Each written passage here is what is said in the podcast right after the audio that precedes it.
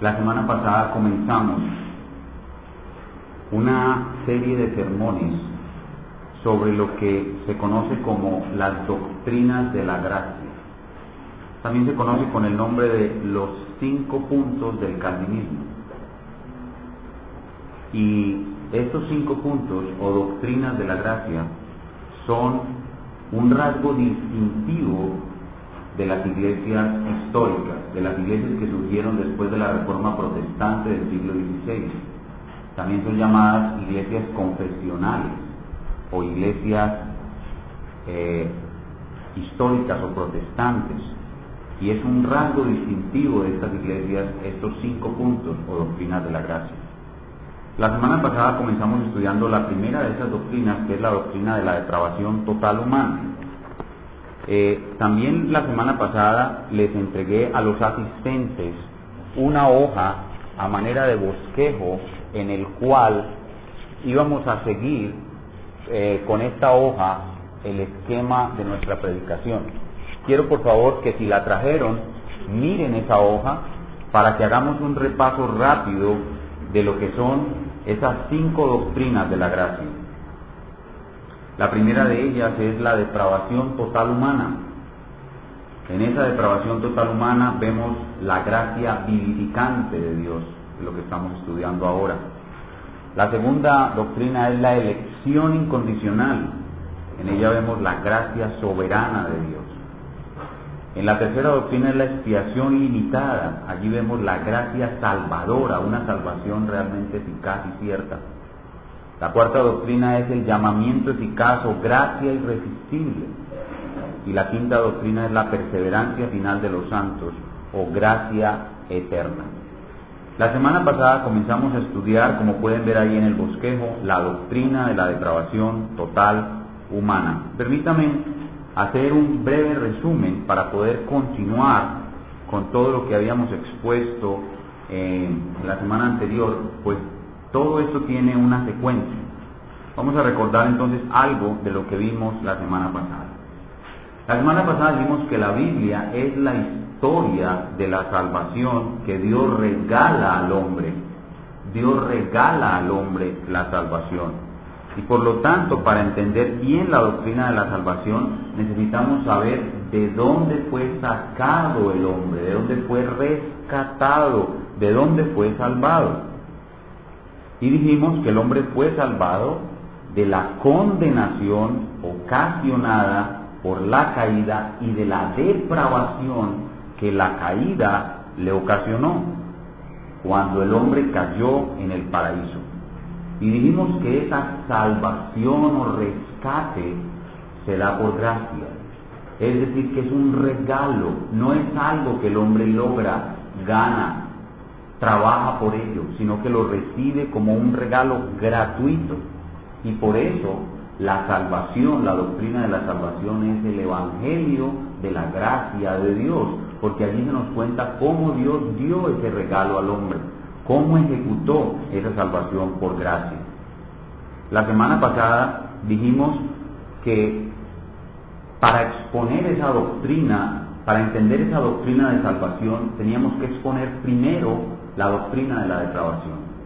Y colocamos en la hoja, si ustedes pueden ver ahí en su hoja, todas las citas bíblicas que hablan sobre la depravación humana. Y dijimos que del examen cuidadoso de todas esas citas surge esta doctrina que estamos tratando. Presentamos un bosquejo, ustedes pueden ver ahí en su hoja el bosquejo y en este bosquejo avanzamos en los dos primeros puntos. Lo primero que vimos la semana pasada fue la causa y la propagación de la depravación. Y ya a todos nos ha quedado muy claro que la causa de la depravación fue la caída de nuestro padre Adán que Adán era el representante de la raza y por su, por su pecado toda la raza cayó. Pero no solamente Adán cayó y él recibió la muerte y la depravación, sino que la muerte y la depravación se propagaron a toda la raza humana, de tal manera que la depravación es un fenómeno universal. La causa de todo el mal que existe en el mundo fue la caída se propagó y se hizo un fenómeno universal, de tal suerte que cada bebé que nace nace depravado. Eso a grandes rasgos es lo que vimos en el numeral 1 romano de su bosquejo. Luego en el numeral 2 romano del bosquejo que tienen, hablamos de la extensión en el hombre de la depravación, es decir, qué partes del hombre fueron, fueron afectadas con la depravación y qué tanto fueron afectadas, qué consecuencias malas le dejó esta depravación al hombre. Dijimos que esa depravación afectó todas las partes de su ser humano, comenzando por su núcleo esencial, que es su propio corazón. El corazón del hombre quedó en una corrupción radical. Ahí en el numeral A que es un subpunto del 2 romano, hablamos de la corrupción radical. Dijimos que el corazón del hombre de raíz, la palabra radical significa de raíz, está depravado. Y con el corazón todas las facultades del hombre fueron contaminadas por el pecado. La mente está contaminada por el pecado, las emociones, la voluntad, la conciencia, el querer del hombre está todo afectado por el pecado. El hombre queda pues en una condición deplorable. Y en esa condición deplorable dijimos que el hombre tenía varias características. En esa condición el hombre es enemigo de Dios. El hombre en su corazón es enemigo de Dios. A pesar de que la gente común y corriente en la calle no luzcan como enemigos de Dios, es por la gracia común de Dios que quita, que neutraliza esa maldad, pero el hombre en el corazón es enemigo de Dios. Lo segundo que dijimos que había traído esa corrupción radical es que el hombre había sido hecho esclavo del pecado, esclavo del pecado, esclavo de Satanás, esclavo de Satanás. Y lo peor, que estaba en un estado de tinieblas que él no podía darse cuenta de su terrible condición, sino por el contrario que hasta le parecían que sus actos eran buenos que su corazón era bueno, que él era noble y que estaba muy, no era perfecto, pero, pero que estaba cercano a la perfección. Es decir, es como una especie de locura, de engaño, como una especie de embriaguez que el hombre tiene por la cual no puede ver su real condición de trabajo. Si no es porque Dios ilumina su corazón, el hombre jamás podrá ver el estado de trabación en que está. Y aquí quiero mirar un versículo que no pudimos ver la semana pasada, es segunda los Corintios capítulo 4, versículos del 3 al 6. Segunda los Corintios capítulo 4 del 3 al 6 dice lo siguiente, pero si nuestro evangelio está aún encubierto, entre los que se pierden está encubierto, en los cuales el Dios de este siglo, o sea Satanás, cegó el entendimiento de los incrédulos. Miren ustedes, el entendimiento del hombre incrédulo está cegado para que no les resplandezca la luz del Evangelio de la gloria de Cristo, el cual es la imagen de Dios, porque no nos predicamos a nosotros mismos, sino a Jesucristo como Señor y a nosotros como vuestros siervos por amor de Jesús. Porque Dios, que mandó que de las tinieblas resplandeciese la luz, y esto es una cita de la obra de la creación, cuando todo estaba en tinieblas y Dios ordenó sea la luz, de esa misma forma, es Él el que resplandeció en nuestros corazones. Él nos iluminó de nuestras tinieblas para iluminación del conocimiento de la gloria de Dios en la paz de Jesucristo. Esta es una característica importantísima de ese estado de depravación y es las absolutas tinieblas por las cuales el hombre no puede ver su condición de trabajo. Pero también dijimos, y ahora estoy en el numeral B, en el punto B del 2 romano, también dijimos que la caída en pecado dejó al hombre en un estado de incapacidad total. Y esa incapacidad total es en la esfera de su relación con Dios. En la esfera de su relación con Dios. En la esfera de su relación con Dios, el hombre tiene una incapacidad total para hacer buenas obras. El hombre que no ha sido tocado por la gracia de Dios no puede hacer ni una sola buena obra. No la puede Tampoco el hombre puede entender el camino de salvación. El hombre tiene una incapacidad total para entender el mensaje del Evangelio, lo acabamos de leer. Su entendimiento ha sido cegado, no puede entender el Evangelio. En su, en su depravación, el hombre tiene una incapacidad total para querer volverse a Dios. La semana pasada no leí este texto, quisiera que lo leyéramos ahora, Juan 5:40. Es un texto muy claro que muestra que el hombre en su estado natural, o sea, depravado, no quiere venir a Dios, no queréis venir a mí, dice el Señor. Juan 5:40. Miren lo que dice Juan 5:40. El Señor le dice a los fariseos, y no queréis venir a mí para que tengáis vida. Noten, el hombre no quiere venir a Dios, tiene una incapacidad total en su querer. Finalmente vimos la semana pasada que el hombre tiene una incapacidad total para regresar a Dios. Y esa incapacidad total para regresar a Dios, la Biblia la expresa, la expresa claramente. Dice, ninguno puede venir a mí si el Padre que me envió no le trajere. Si no es por la gracia de Dios, o sea, como un regalo, no es algo que te ganas trabajando, no es algo que te ganas por mérito, no es un salario lo que Dios te da, es gracia. Algo que no puedes obtener, Dios te lo da por gracia. ¿Qué te da Dios para que puedas ser salvo? Un nuevo nacimiento.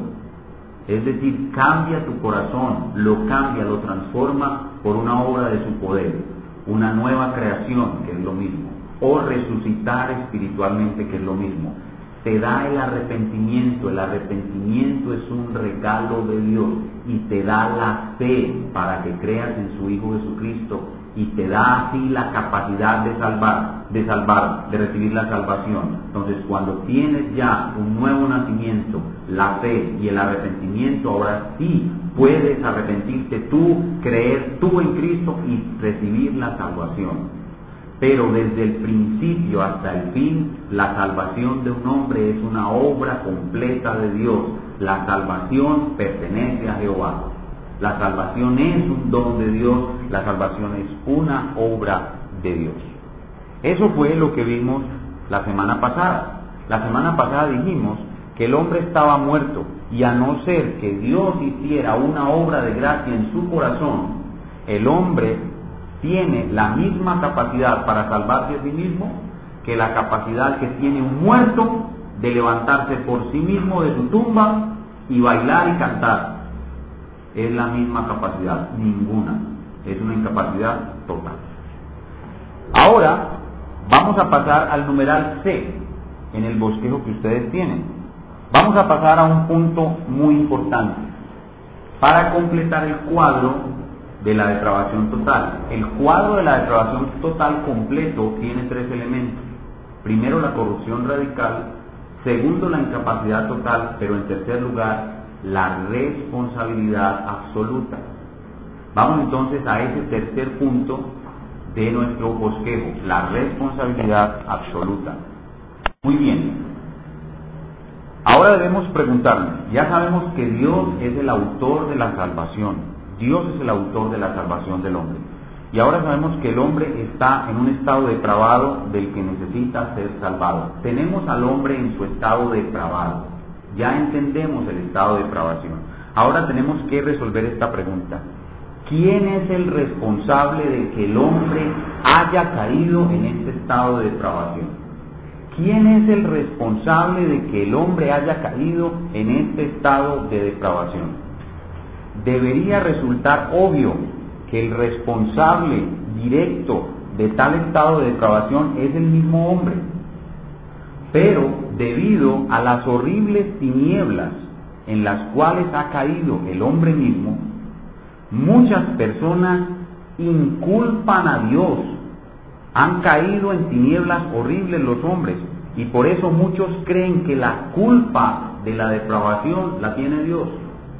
Muchos creen que la culpa de la condenación final del hombre la tiene Dios. Y por eso el cuadro completo de la depravación humana es cuando entendemos que el hombre está en una corrupción radical, en una incapacidad total y que el culpable de todo es Él. Ahí está el cuadro completo. El cuadro completo es que necesita esas tres cosas. Corrupción radical con todos sus elementos que acabamos de ver. Segundo, incapacidad total con todos los elementos que acabamos de ver, pero dejando bien claro que la responsabilidad de todo es del hombre. Ahora, ¿por qué es que hay dudas de que la responsabilidad es del hombre? Porque el hombre tiene tantas tinieblas y es tan atrevido que trata de echarle la culpa a Dios. Veamos Génesis capítulo 3, versículo 12 el primer hombre, en el primer momento que fue llamado a dar cuentas por haber caído en su estado de, depravación, el primer hombre comenzó a echarle la culpa a Dios. Génesis 3:12 que dice, cuando Dios se le acerca a Adán y le pregunta si ha comido del árbol que se le prohibió, miren lo que Adán responde, la mujer que me diste por compañera me dio del árbol y yo comí. En otras palabras, ¿qué es lo que dice Adán? La culpa la tiene ella.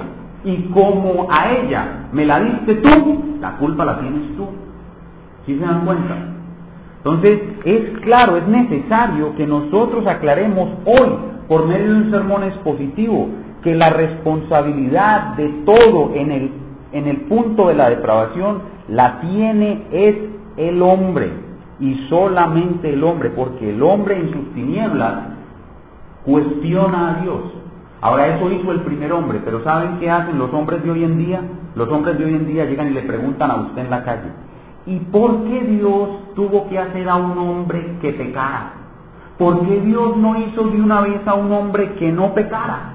Y entonces le imputan la responsabilidad a él. Y otros dicen, ah, pero Dios pudo haber hecho, pudo haber impedido que Adán pecara. Entonces, como Dios no quiso impedir que Adán pecara, entonces la culpa de la depravación y en última la culpa de la condenación la tiene Dios.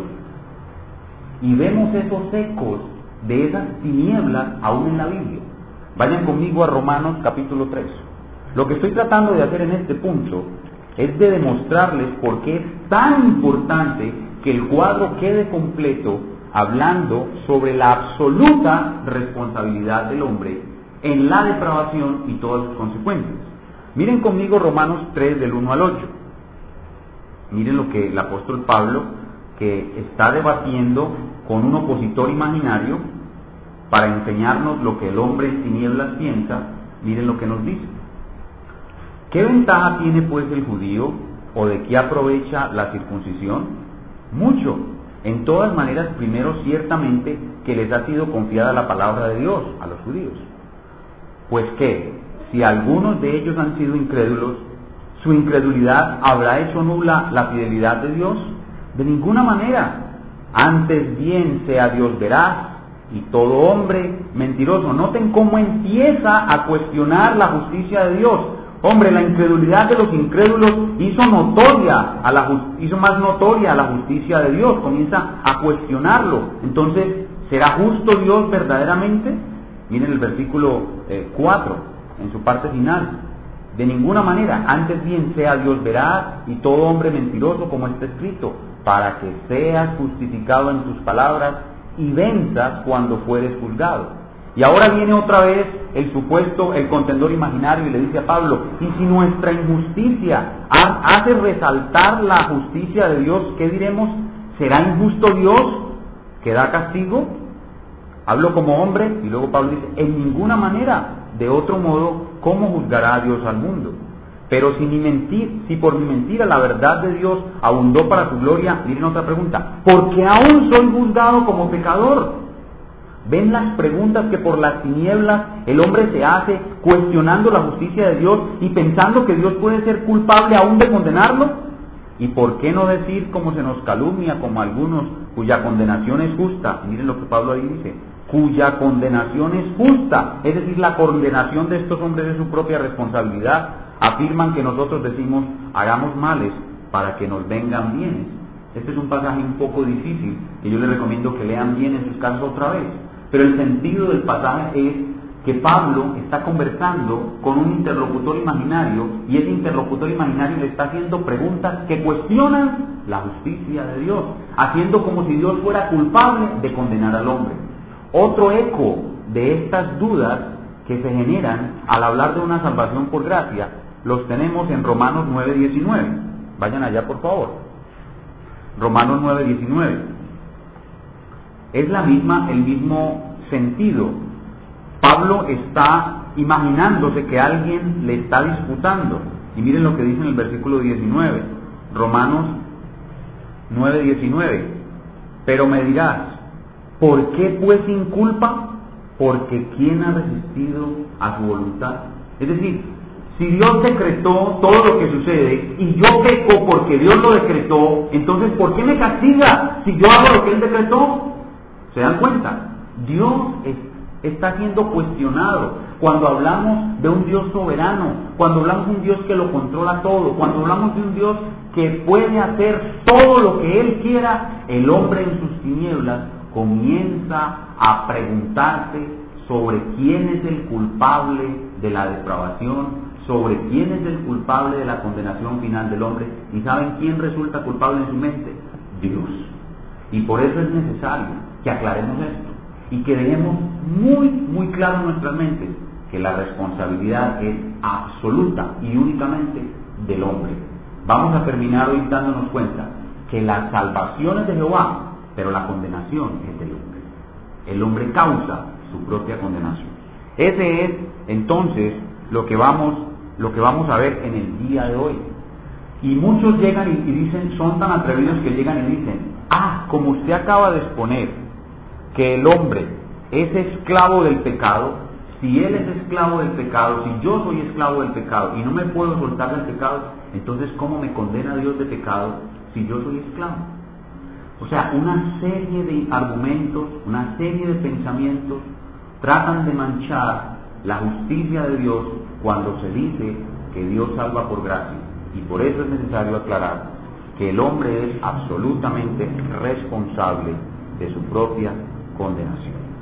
Y eso es lo que vamos a hacer en este numeral C. Ahí en sus hojas, ahí en sus hojas, llegamos entonces al numeral C y ya he expuesto con lo anterior la necesidad que tenemos de hablar de la responsabilidad absoluta del hombre, debido a estas tinieblas que cuestionan la justicia de Dios.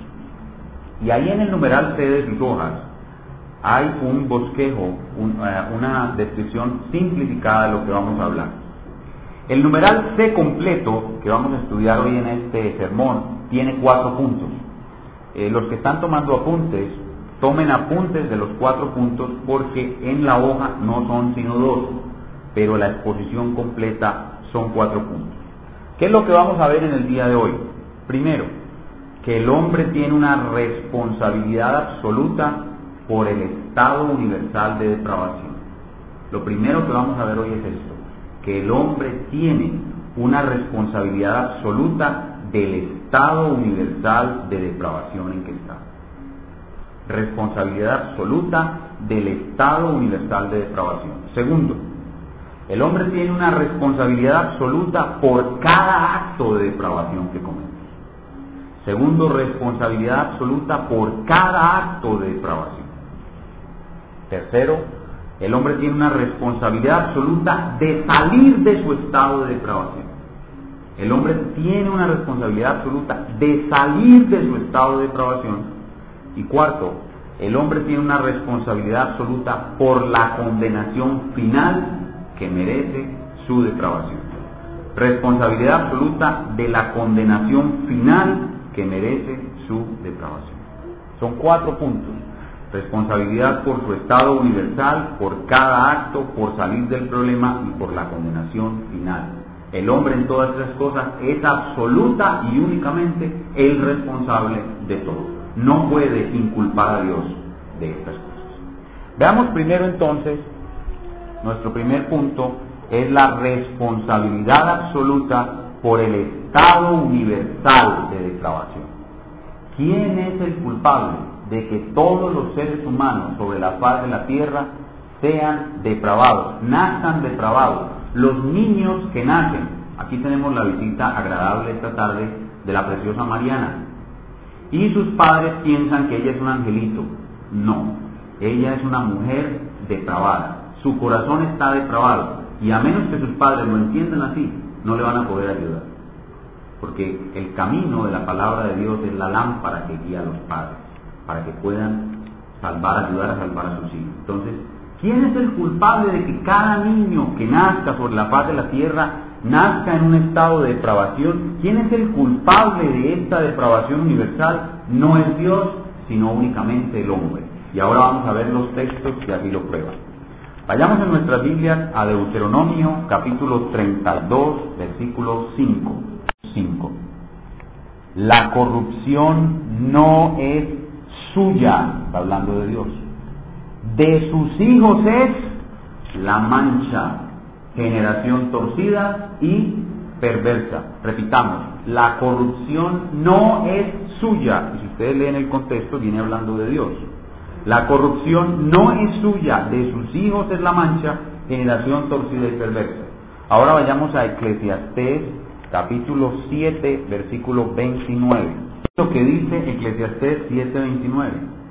He aquí solamente esto he hallado, que Dios hizo al hombre recto, pero ellos buscaron muchas perversiones. Y aquí quiero que noten algo especial, y es el pronombre en plural. Dice, Dios hizo al hombre recto, pero ellos buscaron muchas perversiones. ¿Cuál pregunta surge allí inmediatamente? ¿Por qué si Adán fue el culpable de la caída, el versículo usa un pronombre plural? La razón es que la culpa de Adán es compartida por todos nosotros. Aunque usted y yo no estuvimos en el paraíso, Dios nos considera igualmente culpables como si hubiéramos estado. Eso significa que si nosotros hubiéramos pasado la prueba, hubiéramos tenido la misma prueba que Adán, nosotros hubiéramos hecho lo mismo y por tanto Dios nos considera culpables aunque no estábamos allí. Isaías capítulo 53, versículo 6 es otra prueba de esto. Isaías 53, versículo 6. Isaías 53, 6. Dice, todos nosotros nos descarriamos como ovejas, cada cual se apartó por su camino. ¿Quién es el que apartó del camino de Dios a toda la raza? Fue Adán. Pero miren cómo dice la escritura, dice que cada cual, es decir, es como si usted hubiera estado allí. Así que la culpa de la depravación universal no es solamente de Adán, la culpa es de todos nosotros. La culpa es de todos nosotros. Ahora, cuando miramos esto surge la pregunta, ¿por qué Dios hizo a un hombre que tenía que ser probado? ¿Y por qué no lo hizo de una vez eternamente bueno sin necesidad de probarlo? Esa pregunta surge. ¿Por qué Dios hizo a un hombre que tenía que ser probado? ¿Por qué no lo hizo de una vez eternamente bueno sin necesidad de probarlo?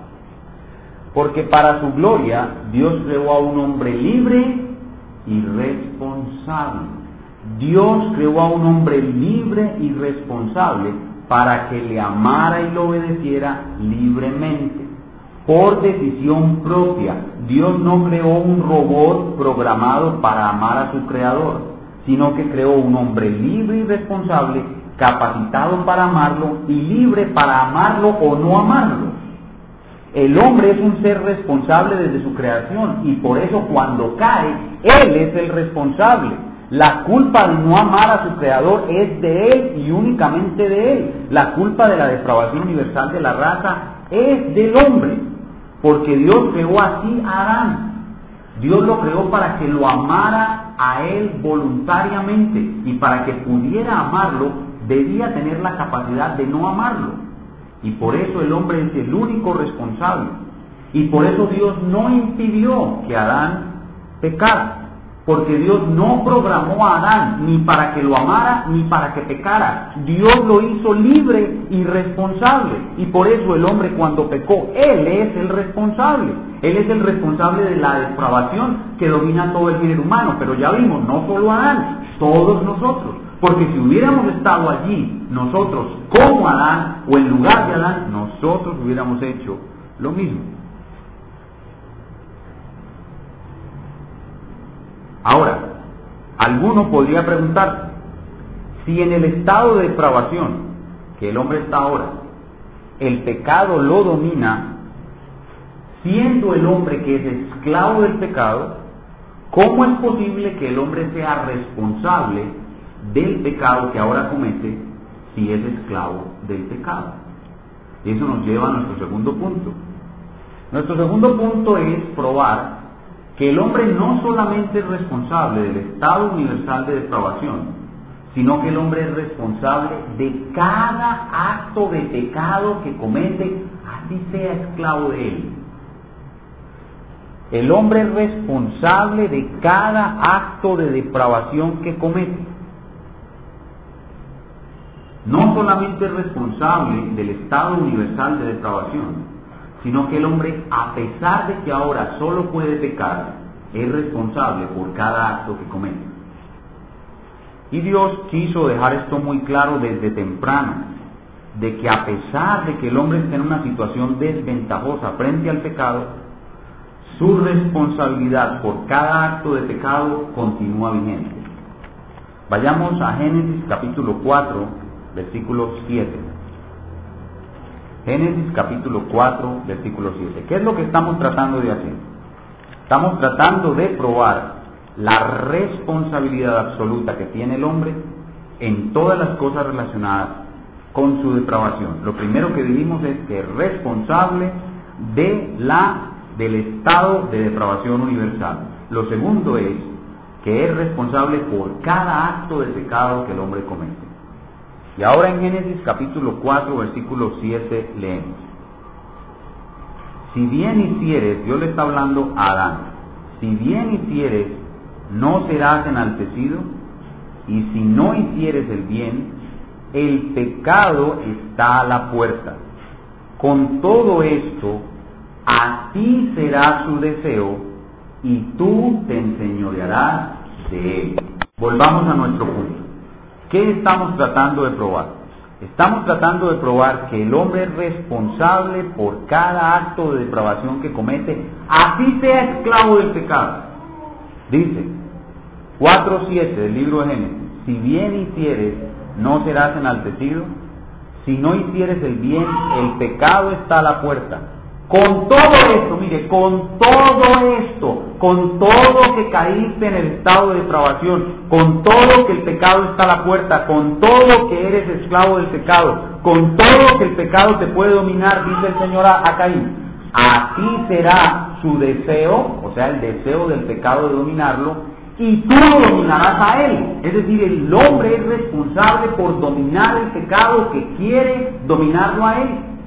El hombre es absolutamente responsable de cada acto de pecado y el hombre no puede decir, ay, es que el pecado me dominó y pequé. No, el hombre es responsable de señorearse de su pecado. Ningún acto puede ser justificado argumentando el hombre que el pecado es más fuerte que él. No, el hombre es responsable por cada acto de pecado. Pero las tinieblas del hombre van aún más allá. Y hay algunos que se atreven a decir que Dios es responsable de cada acto de pecado que comete. Vayamos al libro de Santiago, a la carta de Santiago, en su capítulo 1, y vamos a ver que en las iglesias primitivas habían algunas personas que pensaban así, algunos pensaban que Dios era el responsable de los actos de pecado que cometían. ¿Y por qué? Porque razonaban de que si Dios controlaba todo, entonces Dios tenía que ser responsable de que ellos fueran tentados o no fueran tentados. Entonces Santiago aclara que cada acto de pecado no tiene nada que ver con Dios, que el hombre y solo el hombre es responsable. Santiago 1, 14 y 15. ¿Qué dice Santiago 1, 14 y 15? Comenzamos desde el versículo 13. Cuando alguno es tentado, no diga que es tentado de parte de Dios, porque Dios no puede ser tentado por el mal, ni ni él tienta a nadie, sino que cada uno es tentado cuando de su propia concupiscencia es atraído y seducido. Ahí es donde el pecado trata de enseñorearse de uno entonces la concupiscencia, después de que ha concebido, cuando yo le doy el sí a la concupiscencia, da a luz el pecado y el pecado siendo consumado da luz a la muerte.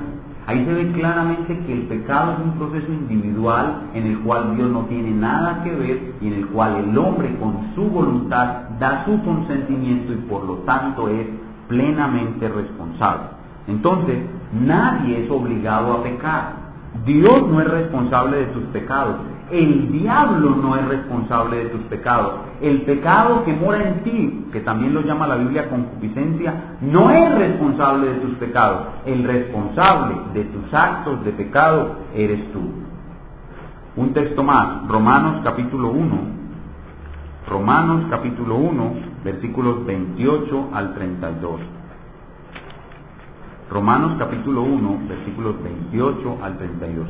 Y aquí se ve en este texto que el hombre peca descaradamente y por lo tanto es absolutamente responsable de cada uno de sus actos de pecado. Romanos capítulo 1, versículos 28 al 32. Dice, y ellos, y como ellos no aprobaron tener en cuenta a Dios, Dios los entregó a una mente reprobada para hacer cosas que no convienen estando atestados de toda injusticia, fornicación, perversidad, avaricia, maldad, llenos de envidia, homicidio, contiendas, engaños y malignidades, murmuradores, detractores, aborrecedores de Dios, una lista tremenda de pecados, injuriosos, soberbios, altivos, inventores de males, desobedientes a los padres, necios, desleales, sin afecto natural, es decir, las madres no aman a sus hijos, los hijos no aman a sus padres, implacables, sin misericordia. Después de toda esa lista de pecados, miren, versículo 32, ¿quiénes los que cometen esos pecados?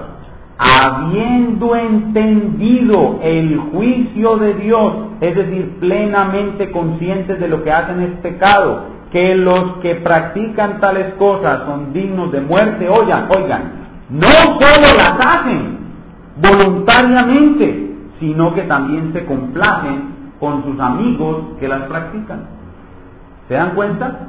El hombre es absolutamente responsable por cada acto de pecado que comete. Entonces nadie puede venir a decir, ay, como yo estoy en un estado de depravación, estoy en tinieblas, soy esclavo del pecado, lo que yo hago no es mi responsabilidad. No, absolutamente no. La Biblia te considera responsable por cada acto de pecado. Pero no solamente el hombre es responsable por el estado universal de depravación, no solamente es responsable por cada acto de pecado, sino que ahora vamos a movernos a un terreno un poquito más difícil. Y lo que voy a exponer a continuación es un poco complicado. Así que les ruego que presten mucha atención. En el tercer punto de nuestro sermón hoy, tenemos que decir que el hombre no solo es responsable del estado universal de depravación y responsable de cada acto de pecado, sino de algo más tremendo. El hombre es responsable de solucionar su problema de depravación. Repito, el hombre es responsable de salir de su estado de, de depravación. El hombre es responsable de salir de su estado de depravación. Presten atención a la secuencia que voy a presentar. En el mensaje anterior dijimos que el hombre estaba en un estado de incapacidad total. Dijimos que él no puede salir de su depravación. Eso dije hace un momento y dije en el mensaje pasado.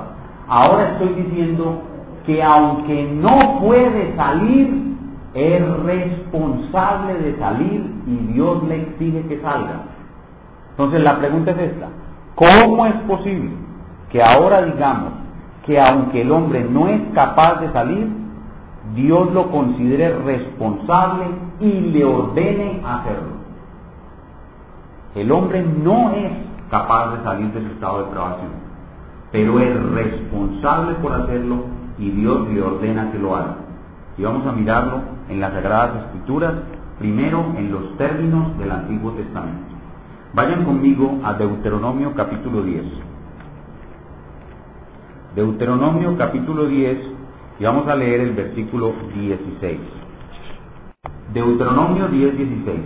Noten la orden, noten la orden que Dios da al pueblo, a Israel. Deuteronomio 10, 16. Les ordena y les dice en un tono imperativo, circuncidad pues el prepucio de vuestro corazón y no endurezcáis más vuestra cerviz. ¿Cuál es la orden? Circuncidar el corazón. Para los que no entienden qué significa circuncidar el corazón, es nacer de nuevo. Nacer de nuevo. Circuncidar el corazón, en términos del Antiguo Testamento, es nacer de nuevo. Entonces, la orden que Dios le da a los israelitas es esta. Cambien ustedes mismos el corazón que tienen de piedra por un corazón de carne. Y es una orden. Ahora, ¿dónde está la dificultad? Vayan a Deuteronomio, capítulo 29, versículo 4. Deuteronomio, capítulo 29, versículo 4.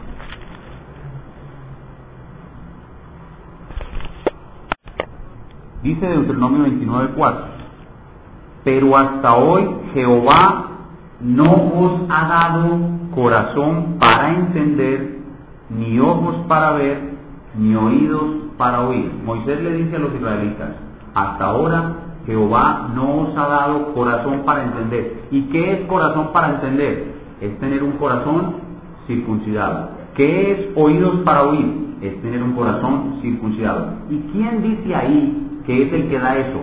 Jehová. Para que quede más claro, Deuteronomio 36 pasen una página. Deuteronomio 36. Miren lo que dice Deuteronomio 36. Y circuncidará Jehová tu Dios tu corazón y el corazón de tu descendencia para que ames a Jehová tu Dios con todo tu corazón y con toda tu alma a, fin de que vivas. ¿Quién dice ahí el texto que es el que circuncida el corazón? Es Jehová. Entonces la pregunta es, ¿por qué si Jehová es el que lo circuncida, ¿Por qué le ordena a él mismo que se circuncide? ¿Saben por qué? Porque él es responsable de salir de su estado de depravación. Aunque el hombre no puede hacerlo, es responsable por hacerlo. El hecho de que Dios le ordene que lo haga no significa que él tiene capacidad para hacerlo, sino simplemente que es responsable, que sigue siendo responsable de solucionar su problema. Ahora vamos a verlo en términos del Nuevo Testamento para que quede más claro. Lucas capítulo 13, versículos 22 al 24. Lucas capítulo 13, versículos 22 al 24. Pasaba Jesús por ciudades y aldeas enseñando y encaminándose a Jerusalén y alguien le dijo, Señor, ¿son pocos los que se salvan? Y él les dijo, esforzaos a entrar por la puerta angosta, porque os digo que muchos procurarán entrar y no podrán. Miren lo que dice el Señor aquí. Esforzaos a entrar por la puerta angosta, a la luz de lo que acabamos de decir, hablando de la incapacidad total. ¿Cómo se va a esforzar el hombre a entrar por la puerta angosta si él no entiende? ¿Cómo se va a esforzar el hombre si él no tiene el querer? ¿Cómo se va a esforzar el hombre si está muerto? Si él no puede esforzarse, como dijimos en la incapacidad total, ¿por qué Dios le ordena que se esfuerce? Porque él es responsable por hacerlo. Pasemos a Lucas 13, del 1 al 3. Lucas 13, del 1 al 3.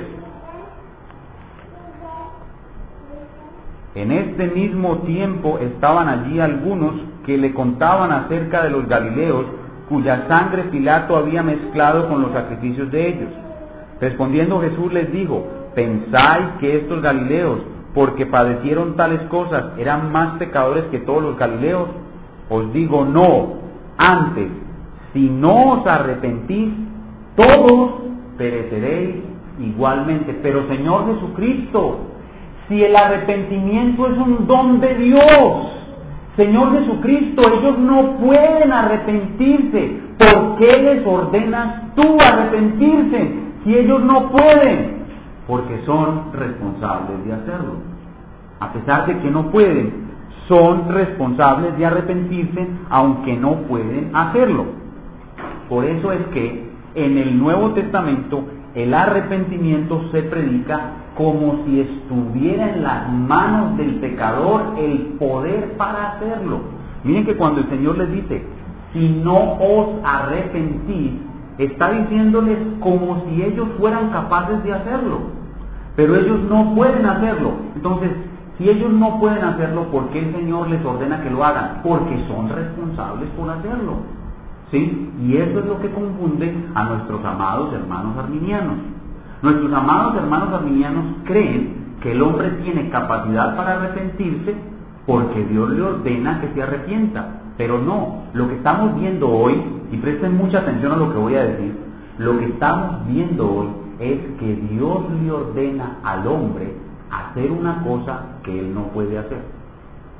¿Cuál es esa cosa que Dios le ordena al hombre que haga y que él no puede hacer? Arrepentirse.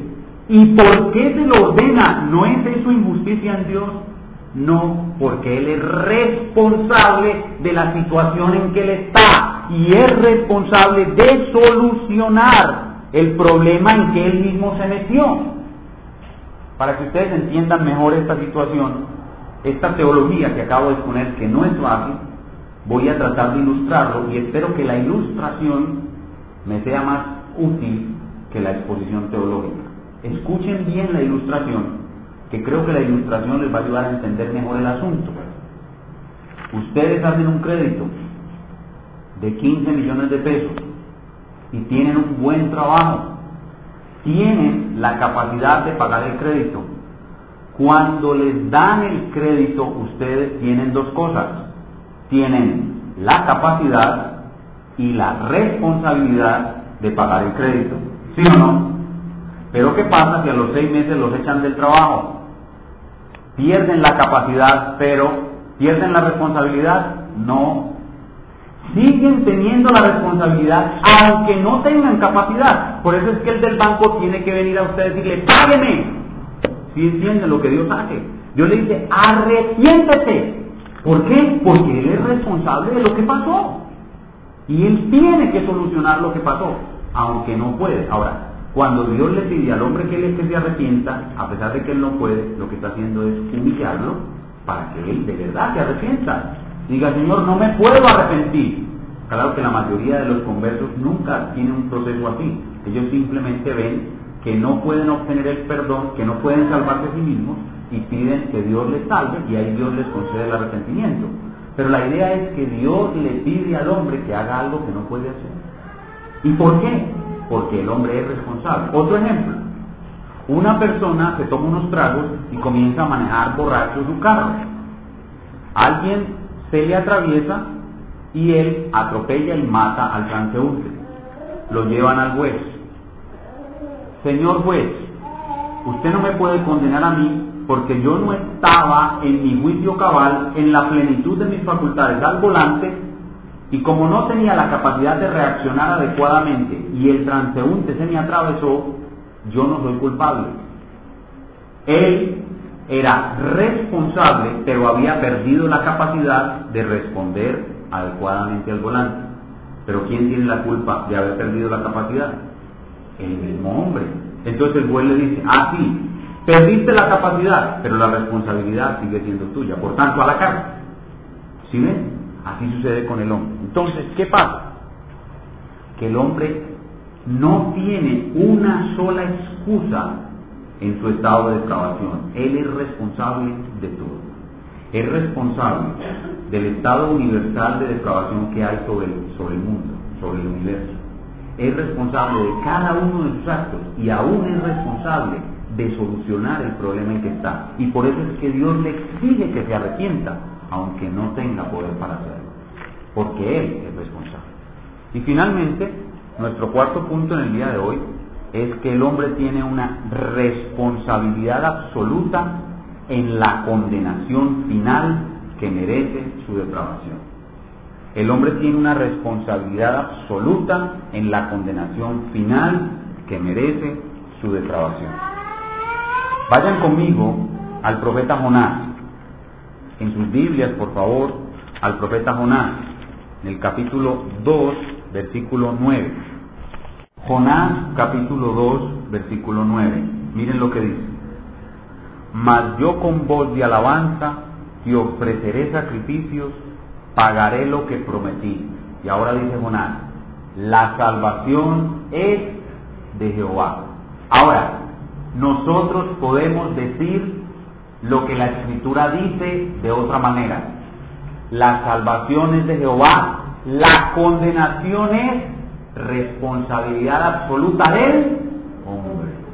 La salvación es de Jehová, la condenación es responsabilidad absoluta del hombre. Por eso cantamos hoy el himno que dice, justos y verdaderos son tus caminos, porque nadie puede acusar a Dios de que Él sea el culpable, ni del estado universal de depravación, ni de cada acto de tu depravación, ni de que tú no puedas volver a solucionar tu problema, ni de que tú te condenes al final. El responsable de todo eso eres tú y solamente tú. Por eso, cuando nosotros estemos en el cielo, el canto tendrá dos facetas. Cuando estemos en el cielo, el canto será gloria y alabanza a nuestro Dios, porque la salvación es de Él. Pero cuando veamos arrojarse a los impíos al infierno, todos los que estemos en el cielo vamos a cantar, justos y verdaderos son tus caminos. En otras palabras vamos a decir, van al infierno por su propia responsabilidad. Y algunos van a decir, no, la culpa es de Dios, Él decretó, Él hizo el... No, y todos nosotros vamos a decir, justos y verdaderos son tus caminos. La salvación es de Jehová sí, la condenación es tuya, pecador, tuya, la culpa del infierno es tuyo, pecador. Y algunos van a gritar, Ay, pero es que yo pertenecía a una tribu indígena, yo nunca escuché el Evangelio. Bueno, vamos a ver qué pasa con eso. Romanos 1.20. Romanos 1.20. Vamos a ver si hay algún caso donde Dios exima de responsabilidad al hombre en su condenación. Romanos 1.20. Ah, yo era un cholo de una tribu indígena, nunca me evangelizaron. Romanos 1.20. Porque las cosas invisibles de Él su eterno poder y deidad se hacen claramente visibles desde la creación del mundo, siendo entendidos por medio de las cosas hechas, de modo que no tienen excusa. La creación deja al hombre sin excusa. En la creación habla de Dios y porque la creación habla y testifica al hombre del juicio, de, la existencia de Dios, el hombre no tendrá excusa el día de su condenación. Romanos 1.30, Romanos 2, 14 y 16. Romanos 2, 14 y 16. Porque cuando los gentiles que no tienen ley hacen por naturaleza lo que es de la ley, estos, aunque no tengan ley, son ley para sí mismos, mostrando la obra de la ley escrita en sus corazones, dando testimonio a su conciencia y acusándoles o defendiéndoles sus razonamientos en el día en que Dios juzgará por Jesucristo los secretos de los hombres conforme a mi evangelio. No solamente la creación, sino la conciencia. Miren, dando testimonio su conciencia, acusándoles y defendiéndoles sus razonamientos. Todo hombre, por la creación y la conciencia, sabe que es culpable ante Dios. Todo hombre sabe que es culpable ante Dios Así que la responsabilidad en el juicio final de la condenación de cada hombre será de todos y cada uno de los condenados. Y Dios saldrá limpio en su juicio. Por eso leíamos ahora en Romanos 3, para que venza cuando sea puesto en juicio, para que venza, decía el apóstol. Dios no tiene culpa en la condenación de nadie. ¿Por qué esto es tan importante? Porque cuando decimos que no puede entender, que es esclavo, que no tiene el querer. Entonces la gente dice, ay, entonces la condenación es culpa de Dios. No y mil veces no. La salvación es de Jehová, pero la responsabilidad absoluta de la condenación es del hombre. Entonces ya tenemos el cuadro completo. ¿Cuál es el cuadro completo de la doctrina de la depravación humana? Tenemos en primer lugar un hombre corrompido radicalmente, que es enemigo de Dios, esclavo del pecado, esclavo de Satanás y en completas tinieblas, que tiene una incapacidad total para hacer buenas obras, para entender el Evangelio, para querer volver a Dios, para regresar a Dios, y es responsable absolutamente de todo lo que le está sucediendo. Es responsable del estado universal de la raza humana, y cada uno es responsable. Es responsable de cada pecado que comete. Es responsable de volver a Dios. Y por eso Dios le ordena que se arrepienta aunque no pueda. Y será responsable el día de su condenación. Él y solo Él será el único responsable de ir al infierno. Y todos cantaremos, justos y verdaderos son sus caminos. Ya, y antes habremos cantado la salvación que nosotros tenemos. Diremos, el responsable de mi salvación en el cielo es uno solo, Cristo. El responsable de mi salvación es uno solo, Cristo.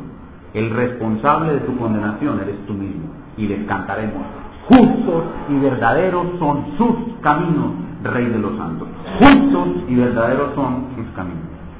Eso a nosotros, los creyentes, nos deja en una condición de gratitud muy amplia, muy grande los creyentes tenemos que tener una gratitud muy grande con Dios, porque Él es el autor de nuestra salvación, Él y solo Él, desde el principio hasta el fin.